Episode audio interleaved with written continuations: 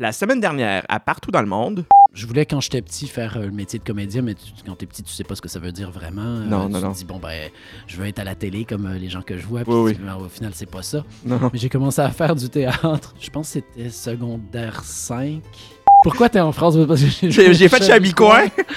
Et, euh, et donc, avec Pamela et Patricia, on euh, s'est retrouvés euh, balancés dans ce programme Vacances-Travail. On avait une espèce de réunion. Je- on avait choisi euh, la France, Oui. hein, évidemment. Tu pensais peut-être t'inscrire à des écoles de théâtre. Ah oui, moi, j'étais dû. Là. Ça, ça tombait exactement Fin à la cégep. période. Oui. C'était ça ma, ma prochaine étape. Et donc, j'ai étudié un an, une super année à Moncton. C'était génial. La gang était vraiment super. Les profs aussi. Euh, je m'amusais bien, mais en même temps, j'avais toujours cette envie-là de d'essayer quand même d'entrer dans les écoles. Et, euh, et Richard a eu, euh, voilà, est décédé tragiquement. Ouais. J'ai repris contact avec lui. J'ai dit, on a perdu un ami proche tous les deux. Ben écoute, puis je vais venir te voir à Paris. on va faire notre deuil de notre ami ensemble. quoi. Nicolas, il demandait au directeur si je pouvais assister au travail qui se faisait. Donc, je suis allé voir un petit peu ce qui se faisait dans cette école de théâtre-là. Oui. Euh, et j'ai beaucoup aimé le travail que j'ai vu à l'école Claude Mathieu. Je trouvais que c'était tellement humain, c'était tellement. Et donc, ben, j'ai dit, bon, ben, go, euh, je passe mes auditions. Cette semaine à l'épisode, la suite de mon entrevue avec le comédien Denis Lefrançois dans Un Québécois expatrié en France.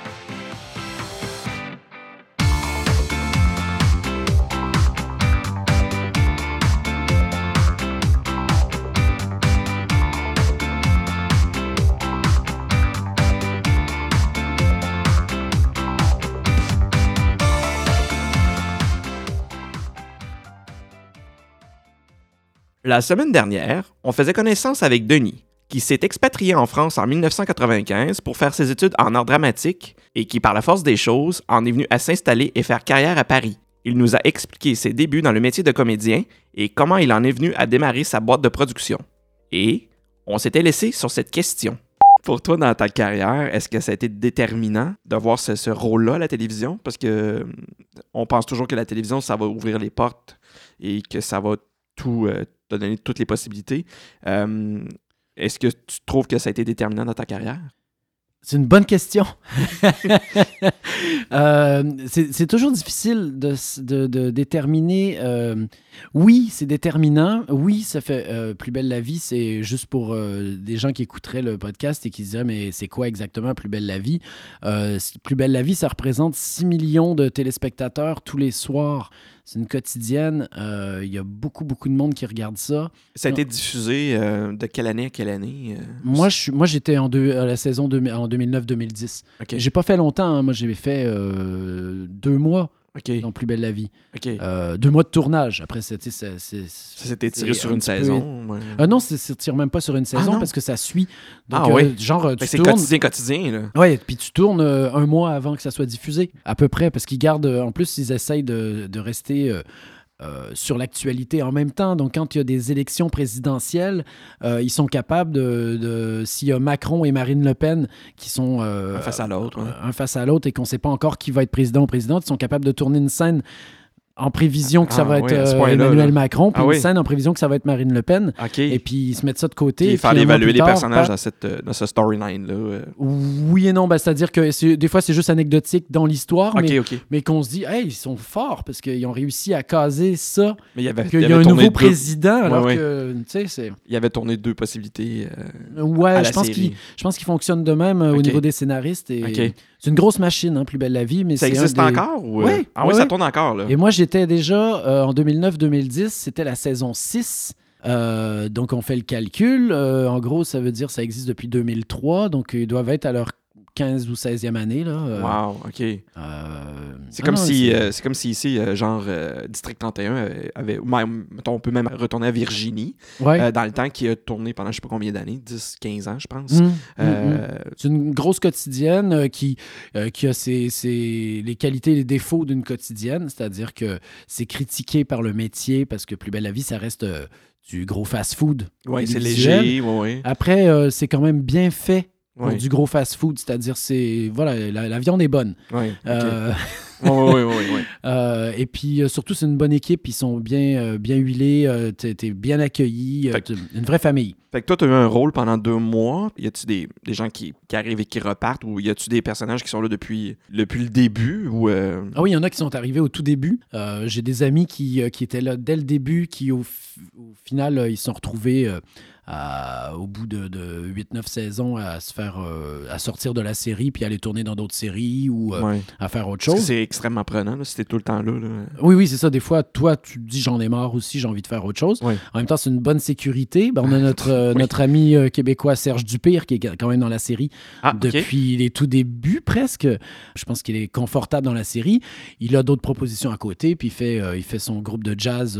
il, il adore le jazz, puis il fait, il fait des concerts aussi à côté. Ok, je savais Mais il y a Serge Dupire, voilà, que les gens euh, peuvent connaître, là, qui, Oui, écouteraient, bah oui, bah oui, oui. euh, qui est là-dedans. Euh, oui, après, l'impact que ça a pu avoir sur moi. Euh, moi, j'ai fait un rôle de Québécois dans la série Plus belle la vie. Euh, il faut savoir que quand tu es Québécois, que tu es comédien en France, du moment que les gens le savent, tu te fais pas proposer d'autre chose que des Québécois en termes de, de tournage cinéma euh, et télévision. Euh, quasiment. hein. Je, c'est, pas, c'est pas vrai parce que j'ai déjà eu des rôles qui n'étaient pas québécois où euh, je fais le français euh, absolument Oui, pas bah, il y, a- il y a quand même certains, certains exemples no- notables comme, mettons, Suzanne Clément, Yves Jacques, Marie-Josée Cross, tout ça, qu'ils autres, ils, ils font des rôles de français dans des films français. Oui, c'est ça. Sauf que eux autres, ils sont arrivés par une autre porte. Oui, c'est ça. C'est-à-dire qu'eux autres, ils sont arrivés, Marie-Josée Croze, euh, par exemple, ben, quand elle a eu son prix à Cannes, Oui. c'était sur un film québécois. Mais elle avait gagné un prix d'interprétation à Cannes et elle s'est fait ouvrir les portes toutes grandes, et c'est super. Mhm. Euh, mais on n'a jamais demandé à Marie-Josée Croze de jouer un rôle de québécoise Non, c'est en. France. Non. On n'a jamais demandé à Marc-André euh, Grondin. Euh, Peut-être qu'on leur a demandé. Oui, Mais qu'ils ont pris ces été- rôles-là. Ils ont peut-être été conseillés par. Je sais pas, j'aimerais ça en discuter un jour avec eux autres. Ouais. Ils ont peut-être été conseillés par des gens qui ont dit non, surtout, tu dis non, parce que si tu mets le pied dans l'engrenage de ça, tu vas te faire proposer tous les rôles de Québécois de service Oui. euh, sur le territoire français. Oui. Et c'est pas forcément bon pour ta carrière. Et c'est là où je te dis. eh, Quelle est la différence avec toi? Ou est-ce que. moi, dès le départ, en fait, j'ai dit non, je suis québécois, je vais l'affirmer. Et puis, euh, et puis, je vais aller au casting, puis je vais dire, ouais, je suis capable de perdre l'accent, mais, euh, mais je suis québécois. Puis, tu sais, c'est. Et, euh, et au final, euh, peut-être que je me suis moi-même empêché. euh, tu vois, je- tiens, je reviens à mon amie Nadine, Oui, oui. euh, dont je parlais tout à l'heure. Nadine, euh, elle, elle travaille beaucoup en doublage en France. Euh, Nadine, qu'on rappelle, qui est québécoise. qui est québécoise, euh, mais Nadine, elle a pas. Il y a plein de gens dans le métier à qui euh, elle, euh, elle a gardé peut-être ce secret-là de ses origines québécoises. OK, fait qu'il pense qu'elle qu'il pense qu'elle Ouais. est française. Ben, C'est-à-dire que quand elle voit des gens, je veux dire, dans la vie de tous les jours, euh, elle est québécoise, on, on sent qu'elle est québécoise, Oui. mais dans un rapport de travail, elle n'a pas forcément dit à tout le monde. Je pense que là, c'est maintenant qu'elle est bien installée euh, en doublage, hein, euh, oui, dans ce oui. milieu-là. Je pense qu'elle a moins de. Tu vois, euh, elle se lâche un peu plus parce que les gens la connaissent assez maintenant pour faire. OK, ben c'est bon. Mais quand tu as des a priori, tu te dis Ah ouais, mais en doublage en plus, euh, on, on pourrait entendre ton accent québécois. C'est pas quelqu'un qui, est bien établi dans cette branche-là du Ouais. métier. Ils vont pas nécessairement dire Ah ben non, c'est peut-être pas la personne qu'il nous faut parce qu'elle est québécoise et qu'on veut vraiment avoir l'accent international. C'est ça. On a des, des a priori justement par rapport aux origines ou à, à la Et- façon de parler. là. Et ma copine Nadine, je pense qu'elle a, là-dessus, elle a bien joué parce que je pense que euh, elle s'est imposée avant de, de- de- d'imposer ses origines. Tu vois ce que je veux dire? Oui. Et euh, moi, j'ai peut-être un petit peu trop mis mes origines en avant. Euh, mais bon, c'est comme ça. Ah oui. euh, dès le départ. Et, et maintenant, je suis victime de ça. C'est-à-dire, après, c'est super. Hein? Puis, mais là, cet automne, il y a un film qui est sorti en France sur les Jeux paralympiques à Sydney où je faisais un handicapé euh, de, de Ah l'équipe J'étais pas au courant de ça. de l'équipe de basketball euh, canadienne euh, en 2000 au Jeux de Sydney. Et Ah puis, ouais? ben, j'ai une scène de- assez violente où je veux me battre avec un des joueurs de l'équipe de France. Ça, c'est un film qui s'appelle Chacun pour tous. Très beau film de Vianney Le Basque, réalisateur français. Mais oui, on m'a- je veux dire, là, par exemple, sur le, le- le- le film sur les Jeux paralympiques, ben, je suis allé passer le casting. Euh, ils cherchaient un Québécois. Qu'est- Qu'est-ce qu'ils font? Ils regardent la liste restreinte des comédiens québécois à Paris, et puis mon nom est dedans. Et puis de toute façon, si mon nom n'est pas dedans, il y a quelqu'un à un moment donné qui va leur dire Hey, euh, t'as pas, tu l'as pas sur ta liste, lui. Ouais, et on va ouais, finir par m'appeler. Ouais. Euh, Nécessairement. Parce qu'il n'y a pas comme Il n'y a pas 300 personnes. Non. Et puis après, il y a une question d'âge. J'en, co- j'en connais euh, quelques-uns des Québécois euh, comédiens euh, et Québécoises euh, comédiennes à Paris. Euh, Ils n'ont pas tous le même On âge. n'a pas fait que tous le même pas le même casting. Ouais, c'est ça. C'est ça. Fait que si, si t'appelles, c'est parce c'est pas parce qu'ils cherchent une fille. Là. Ils vont ils vont t'appeler parce qu'ils cherchent un gars québécois dans la quarantaine.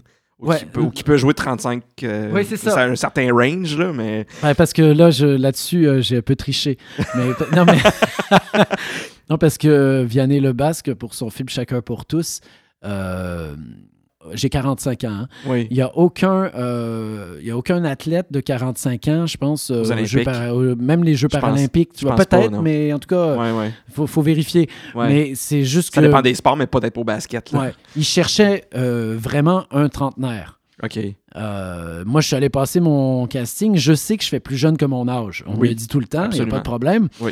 Mais euh, je suis allé passer le casting et là, je me suis retrouvé devant la directrice de casting qui me donne une fiche, puis il faut que je la remplisse. Il faut que tu mettes ton âge. Oui. Et là, j'avais euh, donc là, j'avais 44 ans euh, Ouais. quand je suis allé passer le casting. Puis je me dis, je vais pas me mettre 44 ans sur la feuille. Fait que j'ai mis 34. OK. Puis après ça, bon, ben c'est super. Euh, 34 ans, c'était l'âge idéal pour eux autres, pour le rôle du film. C'était super, quoi. Oui, oui. Et Ils t'ont après, pas posé de questions. ils m'ont avec- pas posé de questions. Après, elle m'a appelé. Elle m'a dit Écoute, euh, Vianney euh, adore ton travail. De toute façon, tu es le seul que je mets sur le, sur le, le rôle. Ouais. Je vais pas voir d'autres comédiens parce que tu, tu me conviens tout à fait à moi. Oui. Donc, je vais t'imposer au réalisateur. Oui, oui. Qui est la directrice de casting, donc. euh, La directrice de casting, ben, si elle a envie de quelqu'un, elle dit au réalisateur c'est lui que j'ai envie d'avoir dedans. Oui. Et, euh, et donc, après, je me retrouve euh, à un deuxième rendez-vous avec le réalisateur. Puis là, il me dit Donc, euh, Denis, euh, parle-moi, ça fait combien d'années que tu es en France? Puis là, je me dis, bon, OK, c'est facile, j'ai enlevé 10, donc j'enlève 10 à toutes. Fait que là, j'étais obligé de. Tu sais, je réfléchissais, puis je me disais, mais à un moment donné, c'est pas logique. J'ai j'ai travaillé à la Comédie Française sur Le Marchand de Venise en 2002, je crois.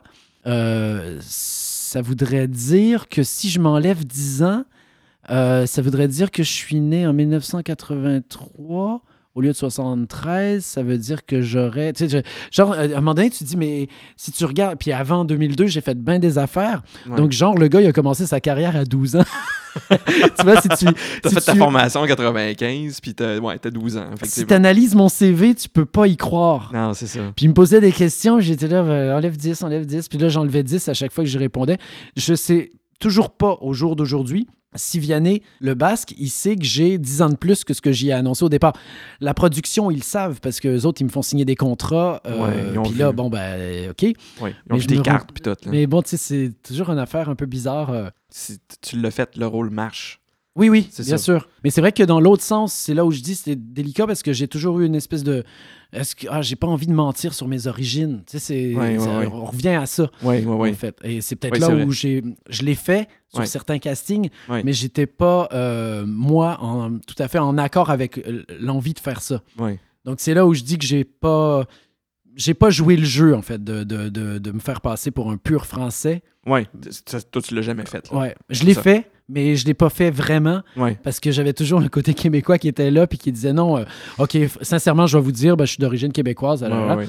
Et puis, mais je peux jouer sans accent, il y a pas de problème. Tu sais, je suis pas français, fait quand on t'a vu, on est, on est allé te visiter à Paris en 2012, on s'est croisés plusieurs fois, puis t'avais zéro accent québécois là, à ce moment-là. Là, Là, depuis que ça fait une couple de fois que tu reviens au Québec, tout ça, des fois, on, on le sent, l'accent français. Quand tu parles, on aussi, t'as l'accent québécois qui, qui se mélange à ça. Tu sais, c'est, Ben t'es ouais, comme, t'as ben, comme la dualité. Ah, moi, je suis tout le temps entre les deux. euh, Ouais, c'est ça. Ben oui. Est-ce que les. Français, des fois, te disent, un- même quand tu es avec des Français, puis tu es là de- pendant longtemps, est-ce que ça, ça te permet, avec les années, est-ce que ça te permet de, de- de passer inaperçu? Est-ce que les gens ils font comme un petit sourcillement quand ils t'entendent parler?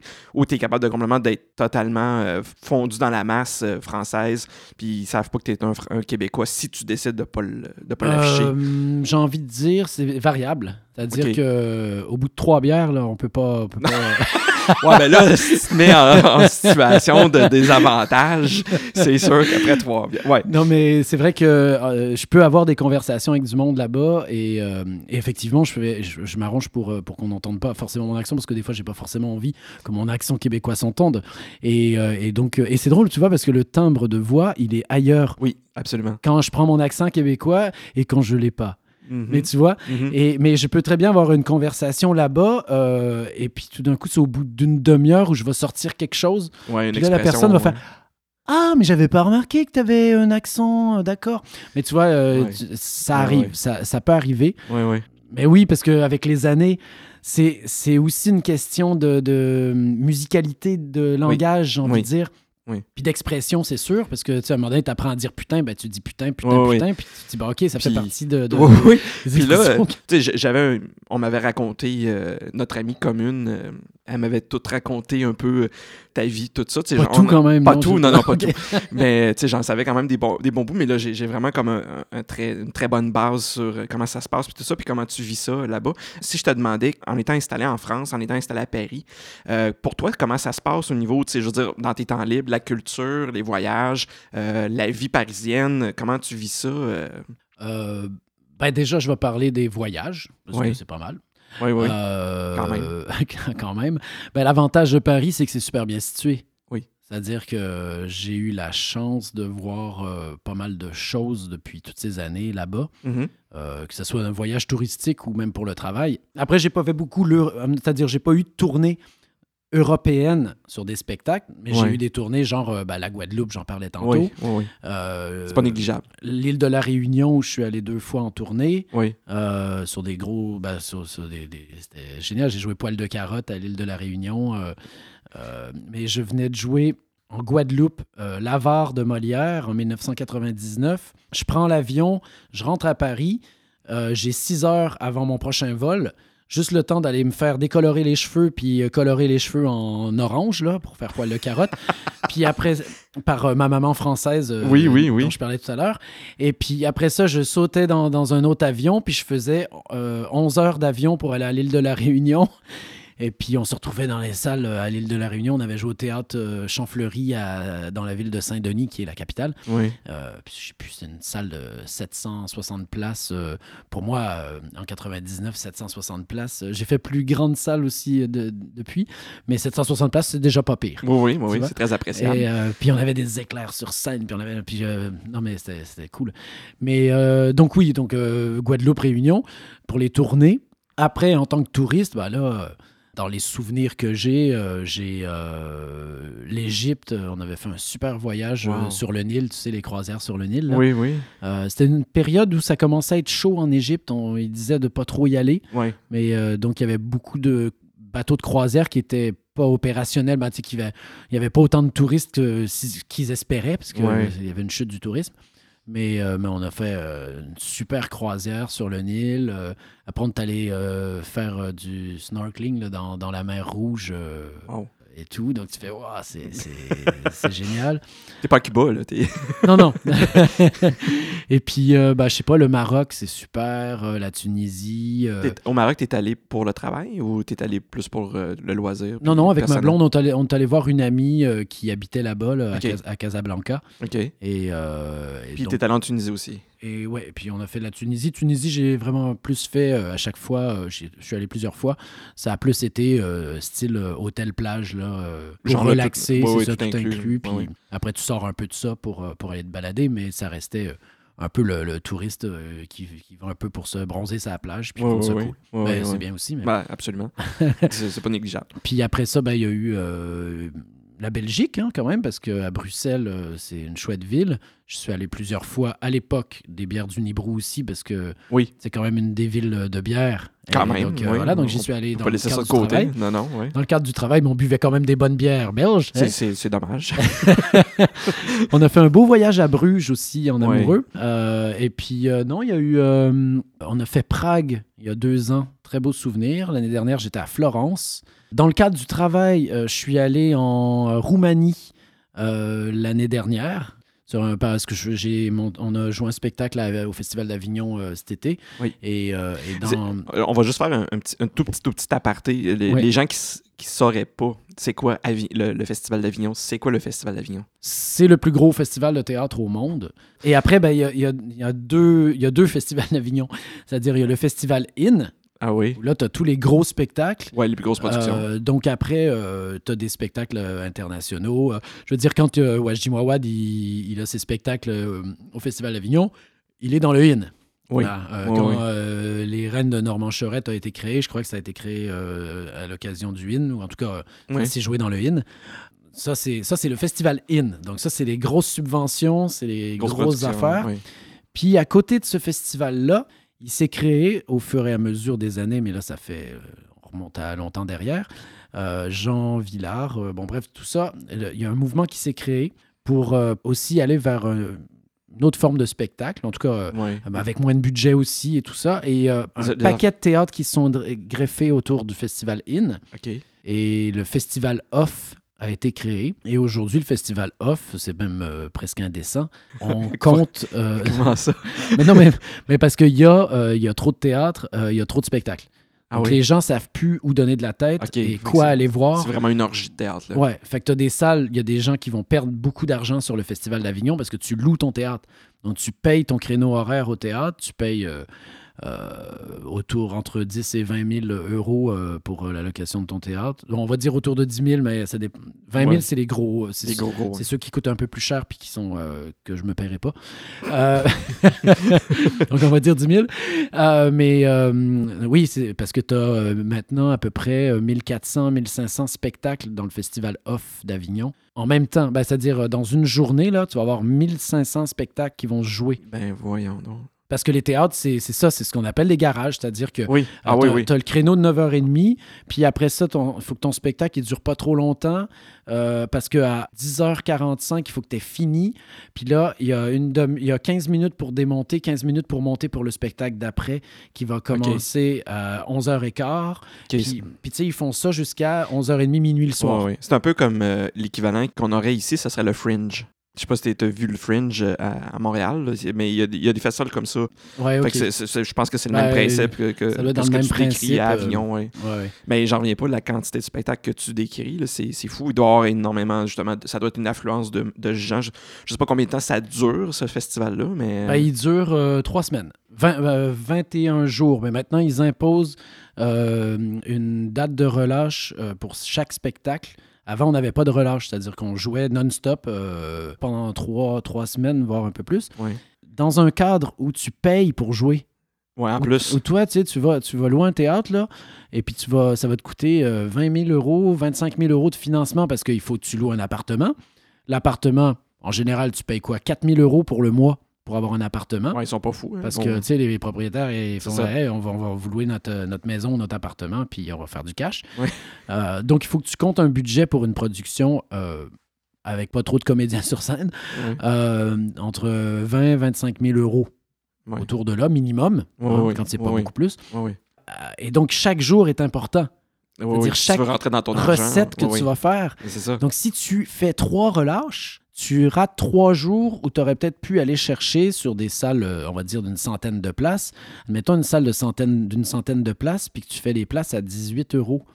Euh, mine de rien, si tu remplis ta salle, allez, on va dire que tout le monde ne paye pas euh, le 18 euros, qu'il y a des, des professionnels qui viennent. hein, Ouais. on va dire que tu fais 1000 euros par représentation. Euh, si tu fais sauter euh, trois représentations parce que tu as des relâches obligés, ben, tu perds 3000 euros. C'est peut-être les 3000 euros qui te, qui te manquaient à la fin pour boucler ton budget. C'est là que ça passe ou ça casse. Là. Ben oui, oui. Euh, donc, euh, bon, après, c'est- problématique. C'est toujours bien pour certaines compagnies parce que t'as des- c'est vraiment épuisant de jouer euh, autant de jours consécutifs. Ouais, ouais, ouais. Euh, puis en même temps, pour les finances de la compagnie, c'est pas toujours évident. Puis, est-ce que c'est le fun de. Toi, tu y vas-tu à tous les ans à Avignon ou. euh, Non. Euh, j'ai fait plusieurs fois, hein, parce que j'ai fait euh, mon baptême en 97. Baptême d'Avignon, hein, on est bien d'accord? Oui, oui, oui. en 98 et en 2000, je jouais Poil de carotte. Euh, c'est là où on a eu des belles tournées derrière euh, avec Poil de carotte. Parce, Parce qu'à que c'est Avignon, une- Ouais, c'est ça, c'est une belle, une belle vitrine. Ça te permet de, après ça, de peut-être pouvoir amener ton spectacle ailleurs puis de, de le faire tourner? oui, ben, ça sert un peu à ça. C'est-à-dire, Ouais. c'est le- tu fais le Festival d'Avignon, en général, tu espères remplir ta salle et rentabiliser ton festival. Ouais. Mais surtout, le plus important, c'est que tu espères attirer les programmateurs qui, eux autres, euh, ils sont payés en général, ben, c'est-à-dire, ils se font débloquer un budget par la mairie pour laquelle ils travaillent pour Oh, venir ouais. voir des spectacles pendant une semaine ou trois jours en fonction des budgets C'est ça. euh, et de, de voir un maximum de spectacles pour faire leur programmation culturelle dans la saison suivante. Oui, c'est ça. Donc, c'est le marché du théâtre, c'est Avignon. c'est encore le cas, même si ça l'est moins qu'avant.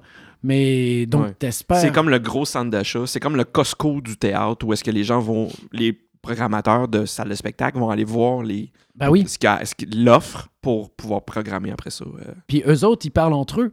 Oui. Ils se connaissent pour. Certains se connaissent entre eux, des programmateurs. Et puis s'il y en a un qui, qui, qui a flairé quelque chose, puis il dit Hey, moi, j'ai vu ce spectacle-là, il est génial. Ouais, Puis là, tu as tous les programmateurs qui s'en parlent. Ils finissent par tous venir. Puis là, tu, tu croises les doigts, puis tu dis Hey, si on peut s'organiser une super tournée à la suite de ça, ça serait génial. Donc, tu espères toujours faire le buzz du Festival d'Avignon. Ok. Et euh, ça peut arriver. J'ai des amis qui ont fait euh, des buzz d'Avignon, euh, euh, qui ont remporté des prix d'interprétation à Avignon, parce que des fois, il y a des prix qui, sont remis. qui sont remis aussi, euh, qui sont annexes au festival, mais qui finalement euh, nourrissent pas mal de choses dans la presse aussi. Mais t'espères faire le buzz d'Avignon, en gros. Mais ça, c'est vraiment, vraiment fabuleux. Puis, bon, là, tu viens en France euh, et tu viens au Québec pendant tes vacances, mais tu fais aussi tes vacances euh, en, en Europe. Est-ce qu'il y a des endroits en particulier que tu apprécies? Y a des endroits que tu te dis, mon Dieu, ça, c'est vraiment mon, mon, mon endroit fétiche que j'aimerais aller en France, ou euh, en- pas en France nécessairement, mais en, en Europe que, que tu aimes aller faire ou Ben, aller voir? Moi, j'aime bien changer à chaque fois. Ouais. Euh, donc, c'est. Non, j'ai eu. euh, en France, euh, je me souviens que pendant les premières années, en tout cas, ouais, début des années 2000, dans ce coin-là, j'aimais bien partir avec des amis puis louer un chalet en Auvergne. euh, au moment des fêtes, euh, puis d'aller faire euh, le réveillon du jour de l'an dans un moulin en pleine Auvergne. Euh, et on a fait ça pendant deux, deux trois, quatre ans, euh, comme ça, là, tu euh, entre amis. Ouais, ouais. puis même de louer un chalet pour aller écrire, parce qu'il n'y a rien de mieux que d'aller ouais que dans s'enfermer dans un chalet pour aller écrire. Ça, je l'ai fait aussi, même tout seul. Parce que c'est peut-être pas évident de faire ça, mettons, quand tu es à Paris ou est-ce que. T'es pris par le quotidien, par ça, toutes ça. les autres affaires à faire. Après, te dire des endroits, pour revenir à ta question, j'ai pas d'endroit précis, non, en Europe. Euh, J'aime bien changer. Je, non, non, il y a un voyage que j'ai pas euh, nommé tantôt, mais c'est juste parce que, juste faire une petite parenthèse à mon tour, euh, c'est le Niger, parce que j'ai Ah oui? eu une expérience nigérienne Oui. euh, en 2006 qui correspondait à ma première mise en scène. Euh, je venais juste de publier aux éditions Les Signes euh, ma pièce pour la Terre d'Ezra, euh, disponible sur Internet.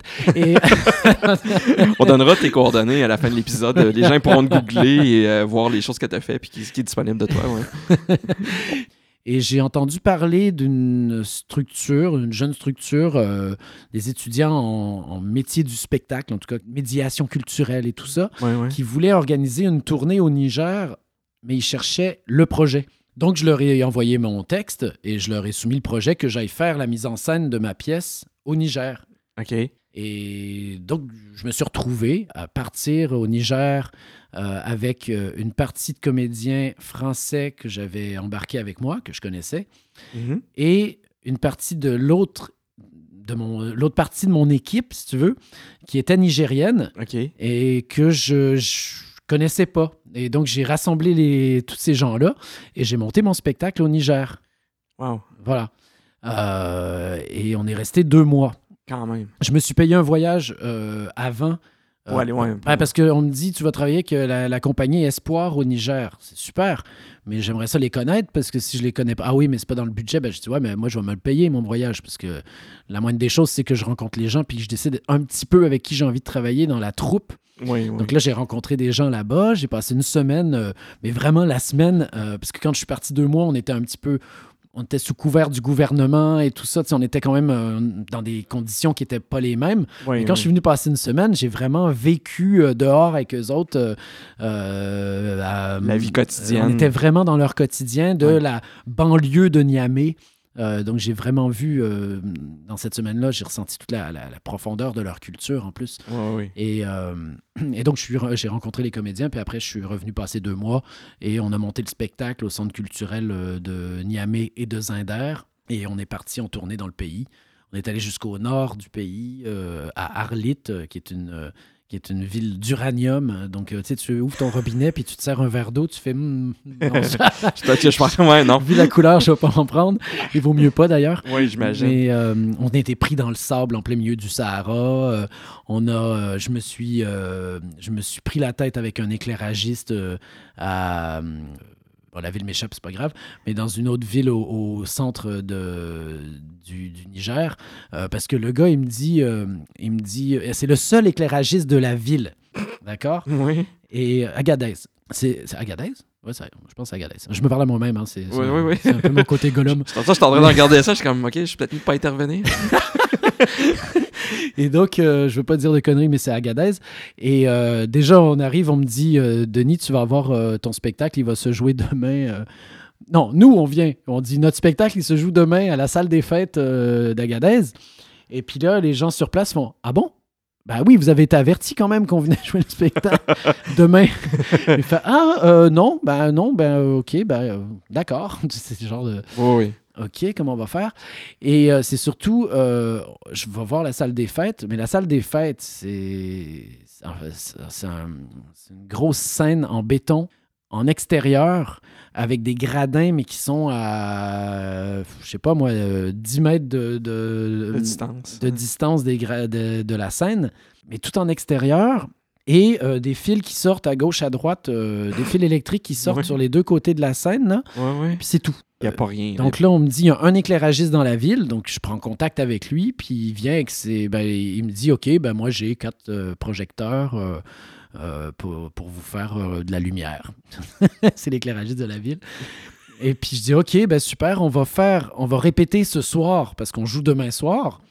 Donc on je te donne les sous, hein, je le paye. Oui, oui, oui. Et puis, euh, je dis, ben, on, on va répéter ce soir sur le plateau. Donc, il faut que tu sois présent parce que sinon, on va être dans le noir, parce que c'est le soir, il fait noir. Et, euh, et puis, tu viens demain soir pour, euh, pour faire la lumière du spectacle. oui. Et qu'est-ce qui s'est passé? Ben, il n'est pas venu à la répétition du soir. Ah, Fait que euh, là, j'ai fait, ben, j'ai allumé ma, ma lampe de poche. Là, oh my que- et puis, euh, et puis le lendemain, puis je l'ai appelé après notre répétition dans le noir. Je l'ai appelé, j'ai dit écoute, euh, tu t'es pas de confiance, je, je t'ai donné des sous, je t'ai dit viens faire la lumière ce soir pour la répétition, puis t'es pas là. Mhm. Ah oui, mais bon, c'était comme ça. là. Et puis, euh, bon, il a essayé de bredouiller quelque chose. J'ai dit, écoute, re- re- reviens me redonner mon argent. Et il est venu. Ah oui? Donc, en même temps, tu vois, c'est pas c'était pas un voleur. C'est juste le gars, c'était de la négligence ou je sais pas quoi. Ouais. Mais il est venu me donner mes sous. Sauf que j'étais bien embêté. C'est le seul éclairagiste de la ville. Puis là, il fallait que soit On le joue- lendemain. On joue le lendemain soir. Donc, le lendemain, je pars avec euh, Munkaila, qui était l'assistant. Et je dis à Munk, je fais, qu'est-ce qu'on fait? Euh, ben, Il y a un marché. Donc, on va sur le marché. Et euh, ben, je, j'achète des rampes de néon. Puis, ben, on a, on a, on a enlevé les, les- les- les trucs des fils électriques. Là. Oui. Puis, on a branché sur, euh, euh, sur le bord, sais, les fils qui sortaient. Là. On est allé brancher les rampes de néon. On a mis ça sur une multiprise avec un interrupteur. Et puis, euh, ben, je me suis assis pendant le spectacle. J'ai mis les gens tout autour de la scène pour le spectacle le soir. Puis moi, j'éclairais les comédiens en appuyant sur l'interrupteur. Ça faisait jit, jit, jit, jit. Ça allumait les, les rampes de néon. Et puis surtout, j'avais vraiment un spectacle où le narrateur, le conteur, faisait tout le temps noir. Il annonçait les noirs. OK. Et donc, ben, moi, à chaque fois, ben, j'appuyais Quand sur on dit annoncer les noirs, c'est juste que ça l'éclairage Ouais, tombe tu sais, dans, les- dans le texte, il est écrit noir. Oui. Moi, je le faisais dire par le gars qui, qui racontait l'histoire. Oui, oui. Et donc, à chaque fois, il disait noir. Puis là, il y avait- puis là j'appuyais sur l'interrupteur, ça faisait un noir. Puis après, ben, il y avait une autre scène qui suivait. Tu sais, tu fais le noir, puis tu, tu rallumes. Sauf que tu rallumes et ça fait clic, clic, clic, clic. C'est des Ouais. néons. Les néons qui n'allument pas automatiquement, on s'entend? Mais c'était très drôle. C'était très drôle. Ouais, mais ça, c'est Ok, c'est tout euh, méchant. Donc ça, c'était l'anecdote euh, de, de- du Niger. euh, mais où, voilà, juste pour dire, euh, Niger, j'ai été reçu par le ministre de la Culture qui était trop content de venir saluer sur scène avec les comédiens après le spectacle à, Ben oui, à ben oui. Niamey, alors qu'il n'avait pas du tout collaboré au spectacle. Mais Non, j'étais j'ai- juste content de se ouais. montrer, là, oui. c'était drôle. J'ai salué avec le ministre de la Culture du Niger. Hey, écoute, hey, c'est- c'est c'est fou, euh, c'est fou tout, tes, tout ton parcours, tes anecdotes. Juste avant de faire le questionnaire euh, de, de l'épisode, euh, que j'ai un- j'ai fait un questionnaire qui s'appelle le questionnaire expat. J'ai une question euh, qui est assez principale. Si tu avais un conseil à donner pour quelqu'un qui veut s'installer ou s'expatrier en France pour travailler, qu'est-ce ça serait quoi ton conseil? Ton, là, si on dit peu importe le domaine. Ouais, peu importe le domaine. Ben, euh, te- un conseil, c'est compliqué parce que, euh, en fait, euh, c'est pas facile d'avoir des papiers, je pense, en France. Donc, le conseil, c'est débrouille-toi pour, euh, pour te trouver une job. Oui, oui, oui. Ça serait dans le fond de faire des démarches d'avance pour, pour Ouais. juste arriver là sur un cheveu la soupe puis dire Hey, je m'en viens travailler. Non, après, tu peux faire. euh, C'est ce que tu as fait, mais, mais bon, c'est comme. Ouais, mais j'ai eu de la chance, je suis tombé Ouais, sur une ça. structure. Mais après, le milieu artistique, c'est pas facile non plus, tu vois. Ouais. Euh, mais je pense que quelqu'un qui est dans un domaine bien précis, puis qui va faire un voyage touristique euh, en France, euh, puis qui, puis tu mais t'es en tourisme, mais tu fais des démarches professionnelles en même temps, puis que tu rencontres une entreprise qui décide de t'engager, je pense que si l'entreprise te fait des papiers en disant nous on veut cette personne-là, Ouais. bah tu reviens faire ton visa, tu fais le procédé que j'avais fait, c'est-à-dire Ouais, que ouais, tu reviens faire ton visa au Oh, oui, Québec, c'est ça, c'est ça. puis euh, puis l'affaire est ketchup, tu Ouais, vois, c'est- ok. Fait que dans le fond, le conseil, ça serait de prévoir les démarches d'avance. Oui. De s'informer, puis de dire, OK, bon, si je veux faire ça, ça va prendre ça, ça, ça. Puis de, de faire ta recherche à l'avance pour pas perdre de temps ou, comme justement, euh, arriver à des, des sans-issues où est-ce que c'est c'est pas nécessairement la bonne chose qu'il qu'il fallait faire. Là? Oui, mais après, il n'y a rien de mieux que d'aller sur le terrain pour voir comment ça marche. Oui, exactement. Aussi. Fait Oui. que, tu sais, le Oui, conseil, il est-. Je, ouais, euh, je dirais que le, le vrai euh, fond du conseil, c'est non, euh, euh, faut, faut se faire des vacances, euh, des vacances travail. Le des programme, de, le- PVT, le programme vacances travail. ça des ça. vacances de démarchage. Oui, c'est ça. OK. Ben écoute, merci de, de toutes tes anecdotes, de tous tes conseils, de tout ce, ce vécu-là que tu as livré avec une, une énorme générosité. J'ai j'ai un questionnaire, c'est le questionnaire expat. Euh, en quelques mots, pour toi, ce serait quoi euh, tes coups de cœur euh, à Paris ou en France pour si tu avais le meilleur café? Euh, y a un endroit que, que tu recommanderais? Euh, quand tu dis café, tu dis pas bar. Non, c'est ça, un café-café. Pour un prendre café, un café. café. Je sais que la culture du café n'est pas la même en France qu'ici, mais Ouais, après, moi, je, c'est rare que je bois des cafés dans les cafés. OK. Euh, Contrairement à ici où est-ce que tout le monde fait ça. là. Ouais, mais c'est vrai que moi, ben, non, mais en- en- à Paris, les gens le font. Mais c'est juste que moi, je j'ai pas le réflexe de descendre en bas de chez nous euh, pour aller boire un café. J'ai ma machine à café, je me fais mon café à la maison. Puis, tu vois, j'ai pas le réflexe d'aller chercher un café quelque part. Euh, bup, bup, bup, bup. mais bon, moi, je vous conseille de venir en, en bas de chez nous, d'ailleurs. le café Le Cerf OK. au métro Béraud, hein, à Vincennes, euh, parce que c'est la ville de Vincennes qui est collée sur Paris. Oui, C'est juste à côté du bois de Vincennes. oui. Fait que là, ce qui est bien, c'est que tu peux prendre ton petit café au café Le Cerf. hein, et, tu sors du métro, tu es là. C'est le café Le Cerf, c'est génial.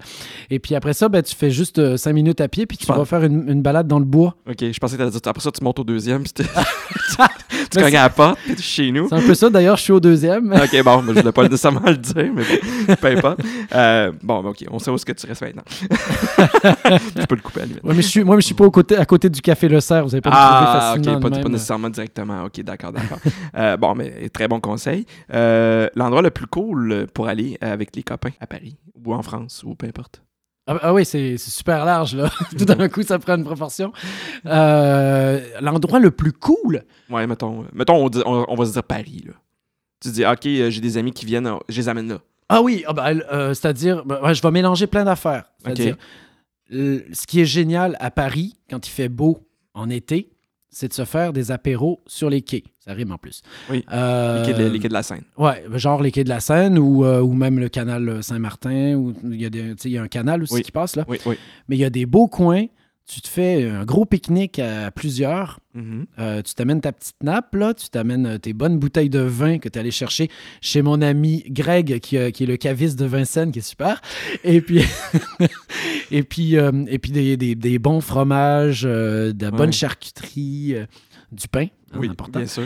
Et, et puis tu vas te poser sur le bord des quais de Seine. Et tu te fais une grosse soirée là à plusieurs, c'est c'est génial. C'est parfait. Hein? C'est... Je, je te pose la question. Le meilleur brunch, est-ce que vous faites le brunch le dimanche? Pas trop. Non? Non. OK. Euh, j'ai déjà fait un brunch euh, avec des amis qui étaient qui c'était le fun, mais euh, après c'était du côté des Halles, au cœur de Paris. OK. Mais j'ai pas trop de références là, je cours pas les brunchs C'est, parisiens. c'est pas ton truc. Non. C'est parfait. Ton endroit préféré pour présenter un spectacle?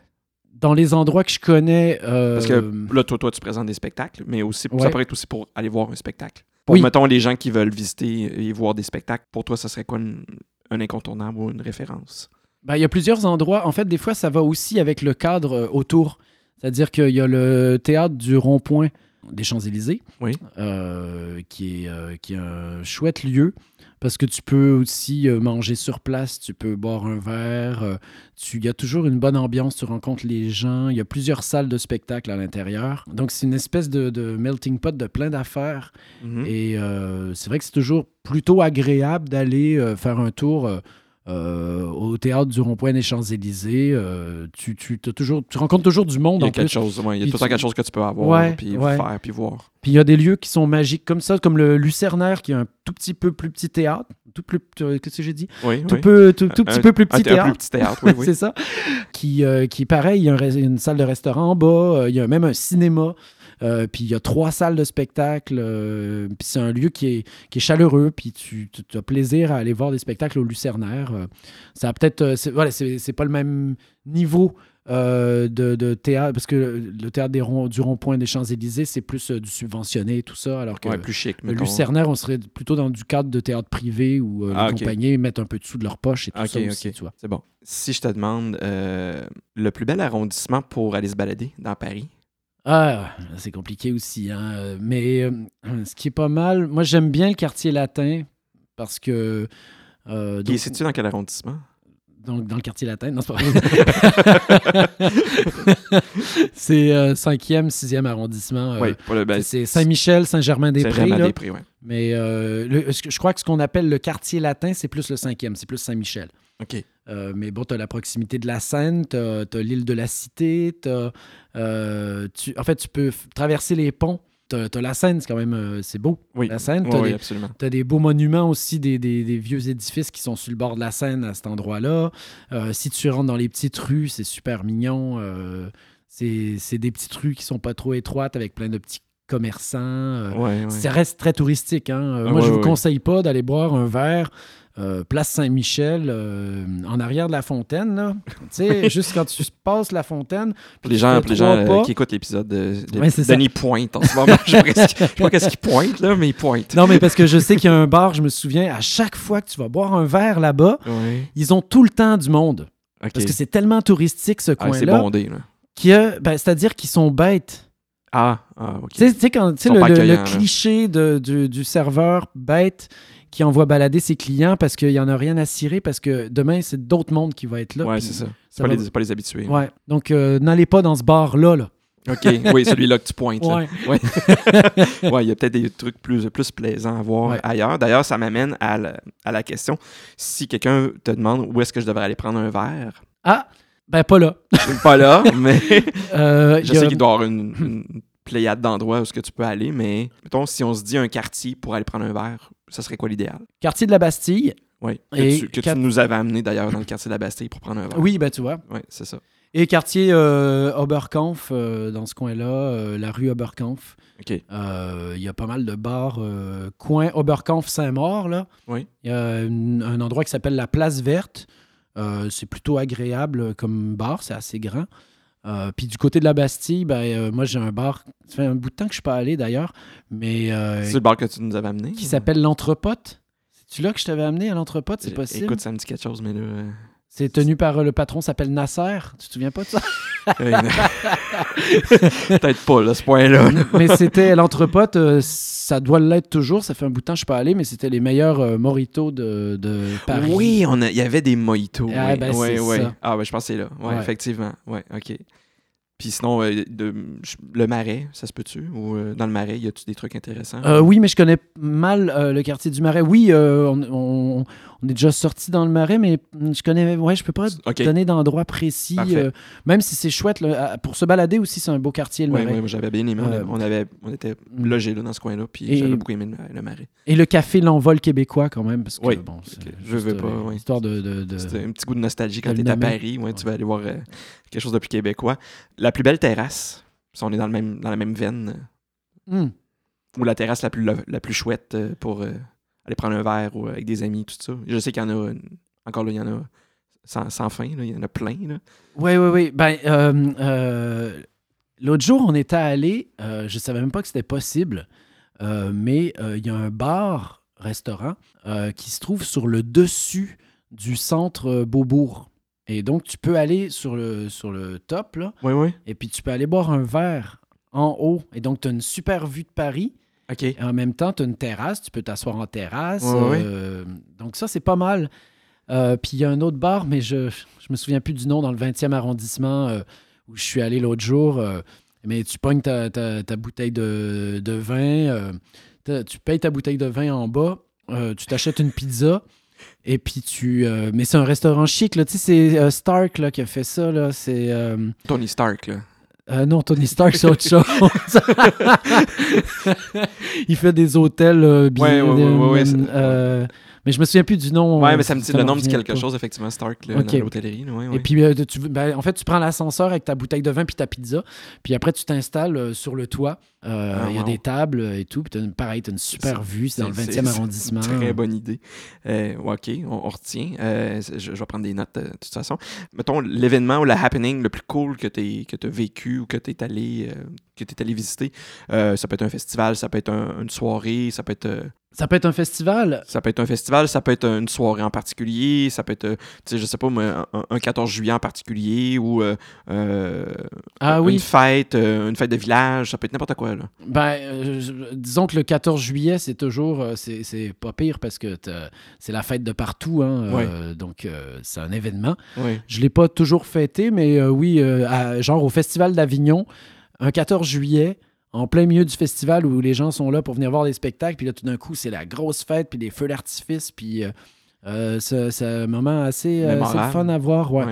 Et puis après, ben, si on me dit un festival, je dirais euh, c'est un- ça, c'est un souvenir de 1992, parce que j'ai toujours pas fait à nouveau euh, depuis 1992, c'est d'aller au Francofolie de La Rochelle. Ah, ben oui. Moi, je J'avoue. m'étais payé le trip de partir une semaine au Franco de La Rochelle en 1992 parce que notre euh, cher Jean Leloup était en concert Oui, de oui, clôture avec Jacques Higelin et j'étais allé euh, exprès passer une semaine juste pour le show de Leloup. que tu capotes sur le loup d'ailleurs. euh. Oui, ben ça, c'est. Toi, tu le sais, mais. Moi, moi, je le sais, mais pour les auditeurs, maintenant vous le savez, Denis adore Jean Leloup. Euh, ouais, c'était une très bonne suggestion. C'est- T'en as d'autres ou... Ah, ben Il là- pourrait en avoir plein, là, Oui, mais il pourrait en avoir plein de même, mais euh, non, C'est- je- là, ça me vient pas. T'as mais... bien ciblé à date, en tout cas. euh, ouais, effectivement. Mais je- moi, j'avais pas pensé au Festival de La Rochelle. Hum. C'est- C'est c'est une très bonne C'est le fun parce que, en fait, t'es es, es loin de, de Paris. C'est autre chose. T'es Absolument. dépaysé. Oui, Euh, t'es au bord de la mer, donc Oui. tu peux aller à la plage la journée, tu peux aller voir des concerts. Oui. Euh, tout est ouvert de partout, mais un peu comme au centre-ville de Montréal, mais, mais ça reste. C'est les francopholies de La Rochelle, c'est Mm. l'origine des francopholies, c'est là. Euh, puis, ben, c'est ça, c'est-à-dire que quand tu viens du Québec puis que tu te retrouves à La Rochelle aux Francopholies, tu découvres les artistes locaux. Puis en même temps, ben, tu fais, c'est génial, il y a plein d'artistes québécois qui sont, sont là, là, qui ouais. viennent chanter, qui viennent se faire connaître, qui sont pas connus, que nous autres, on connaît super bien au Québec, mais que la France connaît pas. Fait que là, tu te retrouves euh, tout d'un coup euh, à taper euh, discussion avec, euh, ben moi, à l'époque, c'était, tu sais, je suis allé voir Dan Bigra, il venait juste de percer au Québec. Oui, oui. Mais j'étais j'étais dans la salle j'avais des, des frissons sur les bras. tu sais, Dan Bigra, ça venait juste d'éclore. là. Oui, oui, oui. Et, et les Français connaissaient pas. Puis moi, j'étais dans la salle, j'avais mon drapeau du Québec dans les mains. Euh, je suis allé voir French Bee là-bas, au Francophonie de La Rochelle à l'époque. Tu te souviens de French Bee? Oui. On Là, se oui, mais- la langue. la langue de Lepage puis celle de Tremblay. oui, oui. Hey, ça date, my Ouais. God. Donc, euh, donc oublié ça. donc, euh, donc oui, euh, ben, oui, les francopholies, il y a quelque chose qui, est, qui est- En tout cas, moi, c'est un super Bon, souvenir en plus. ben, écoute, la prochaine fois que je vais passer dans le coin de La Rochelle, je vais, je vais retenir le, le meilleur endroit pour une bière en France ou à Paris. Ah. T'as besoin de. T'as t'as le goût d'une bière, là. Où tu vas? Tu vas en Belgique? non, moi j'aime bien, j'aime bien, j'aime bien aller à la place Clichy euh, parce qu'il y a deux bars à bière à la place de Clichy. Euh, Il y a le Carolus et il y a la taverne Clichy Oui. euh, qui se trouve juste là, à la sortie du métro, à côté du gros cinéma pâté. Il y a un gros cinéma, puis sur la droite du, du cinéma, là, tu as deux bars à bière. Moi, j'aime bien aller là-bas quand je donne rendez-vous parce que ça change Ah, OK. Ouais, ouais, des ouais. autres quartiers. Euh, c'est- quartier de Clichy et tout ça. Puis, euh, comme ça, là, euh, je- spontanément, je te dirais ça. Ah, ouais, wow. OK. Ben, je retiens. Ça, c'est encore une très bonne suggestion. Ton parc préféré pour. euh, si t'as le goût d'aller dans un parc? Hum, T'as peut- parlé du bois de Vincennes tantôt, là, bien sûr. Ouais, mais c'est pas un parc. mais- Ouais. C'est un bois. OK. Non, mais c'est vrai. Le parc des Bœufs de Chaumont, je dirais. C'est là où je suis le plus souvent allé Euh, Ça, ça a l'air de quoi, les, les buts de Chaumont? de- ben, il y a des buts. Oui. Il y a un petit lac artificiel. Euh, ils ont même mis une chute d'eau euh, à un moment donné. Bon, après, ça sent un petit peu trop le pipi si tu t'avances un peu trop, là, mais... Ouais, c'est les inconvénients de, de- Des parcs, de la ouais. grosse ville comme ça, mais oui. ça, c'est partout pareil. Bah oui, absolument. Mais tu peux t'asseoir dans l'herbe, aller pique-niquer avec des amis. tu, c'est, vallonné, c'est, tu- puis C'est grand. C'est-à-dire, tu, voilà, tu, tu peux faire le tour du parc, euh, tu fais pas en trois minutes. C'est vraiment un vrai parc de ville euh, Ouais, avec ouais. euh, des, des choses à faire, des activités, tu peux pique-niquer. Comme quand tu vas au parc La Fontaine. ou- OK. Ouais, ce serait ouais, l'équivalent. Prochaine question. euh, L'endroit qui a fermé, qui n'existe plus, dont tu t'ennuies. Il y avait un bar. Ouais, toujours les bars. hein. Oui, oui. Mais c'est ça qui ferme. C'est triste. Ah ben oui, c'est très éphémère. Les... Oui. Mais euh, il y avait un bar euh, qui euh, s'appelait La Liberté, qui se trouvait au métro Fédère-Chaligny à Paris. Euh, et euh, c'est mon amie Lisanne Potvin, qui est euh, une super artiste peintre québécoise, qui est revenue à Montréal maintenant, ça fait ben, un bon bout de temps, Oui. mais euh, qui, qui a vécu longtemps à Paris et, et qu'on on est amis de- depuis des années. Oui. Et Lisanne, c'est elle qui me sortait là-bas. Et c'est là, tu sais, les groupes comme les Têtes Raides.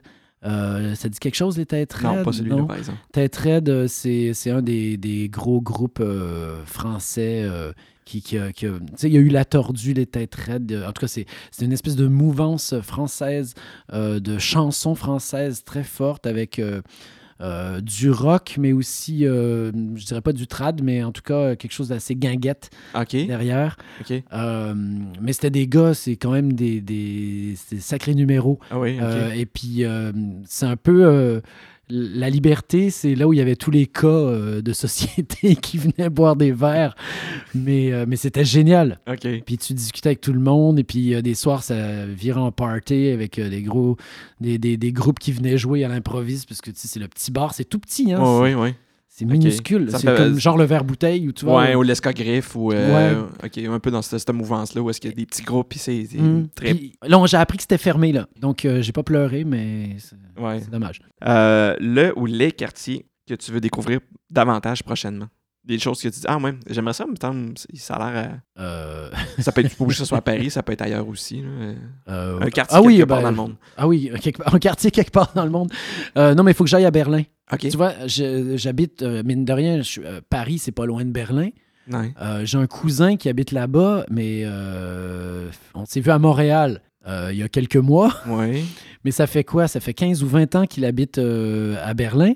Et j'ai jamais visité mon cousin qui habite là, juste à côté. Ouais. Donc, il a fallu qu'il vienne à Montréal en même temps que moi pour qu'on se voit à Montréal. ouais, ouais. Euh, fait que là, on, on s'est dit que c'était euh, c'était l'occasion de se faire un voyage à Berlin la prochaine fois. Surtout qu'il paraît que Berlin, c'est très beau, qu'il y a plein de parcs, c'est très vert. Ouais, ça, c'est une ville que je vais Euh, visiter, que j'ai pas fait encore. OK, ben, tu vois, moi, c'est ma prochaine étape là, de, de visite proche, on va dire. Écoute, euh, t'as répondu en passant, en faisant, en faisant cette réponse-là, t'as répondu à trois questions en même temps. Je suis fort! Fait que là, on est rendu, euh, on est rendu à la section Blitz.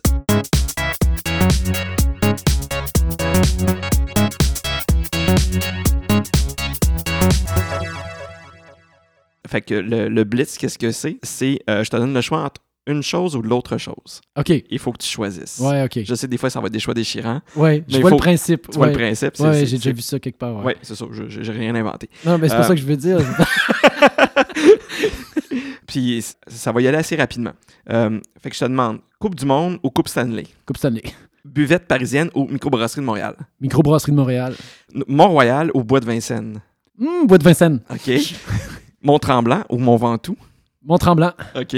Euh, Week-end à la campagne au Québec ou en France? Au Québec. Oratoire Saint-Joseph ou Sacré-Cœur? Euh, Oratoire Saint-Joseph. Oratoire Saint-Joseph. Le métro de Paris ou le métro de Montréal? Le métro de Paris. La Seine-4 ou les Champs-Élysées? La Seine-4. Je suis crampé. J'ai- un- blitz pour tout le monde, mais ça, c'est un blitz juste pour toi. OK. C'est vraiment, je l'ai fait bien. juste pour toi. Je vois bien. Euh, sortir dans le quartier latin de Montréal ou dans le quartier latin de Paris? Euh, quartier latin de Paris. Parfait. Euh, là, on revient au blitz traditionnel. Hôtel 5 étoiles ou auberge de jeunesse? 5 étoiles. Voyage planifié, préparé ou improvisé? Improvisé. Camping sauvage ou hôtel de luxe? Camping sauvage. Bouffe de rue ou table d'hôte? Euh, table d'hôte. Bouffe mexicaine ou indienne? Indienne. Thé ou café? Euh, café. Centre-ville ou la campagne? Les deux. Les deux? OK. Se lever tôt ou veiller tard? Les deux. Les deux. tu sors pas beaucoup, hein? Euh, voyager seul ou en groupe? Les deux. Les deux. Exprès. Euh, ah ben non, mais tu me donnes pas le choix. Moi, je préfère voyager à deux que seul ou en groupe. Fait que, avec ta copine, bref. Ouais. Tout inclus ou backpack? Euh, tout inclus. Tout inclus. Le tour du monde pendant un an avec une tente et un sac à dos ou une année dans la même villa de rêve en Méditerranée? Eh ben, le tour du monde avec le sac à dos. Le tour du monde avec le sac à dos. Ouais. Saut en parachute ou plongée sous-marine? Plongée sous-marine. Plongée sous-marine. Moto ou Westphalia? Euh, moto. Moto. Visiter un musée ou faire du shopping? Euh, visiter un musée. Visiter un musée. Verre de vin ou pinte de bière? Verre de vin. Verre de vin. Ah. Euh, coucher de soleil sur la plage ou au sommet d'une montagne? Euh, sommet d'une montagne.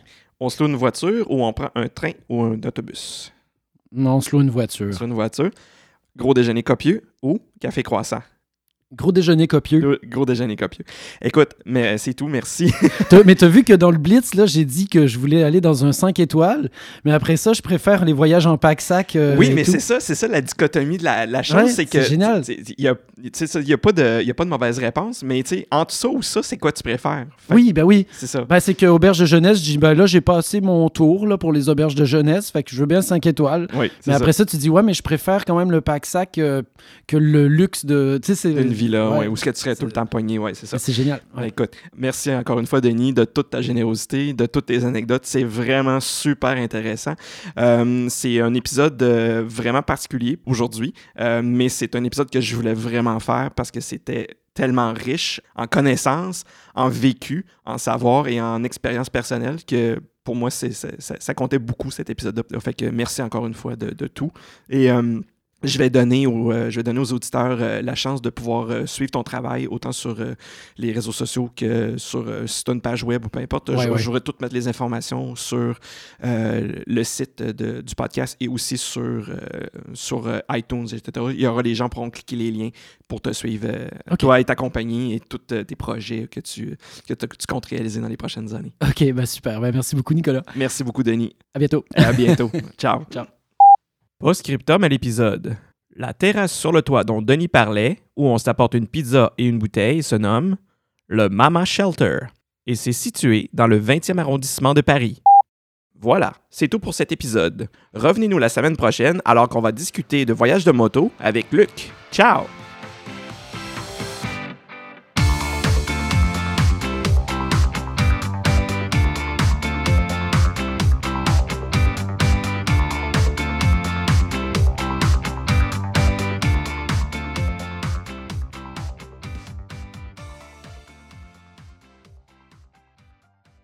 Si vous avez des questions à propos de cet épisode ou pour toute autre question, n'hésitez pas à nous contacter à l'adresse partout dans le monde podcast à commercial gmail.com.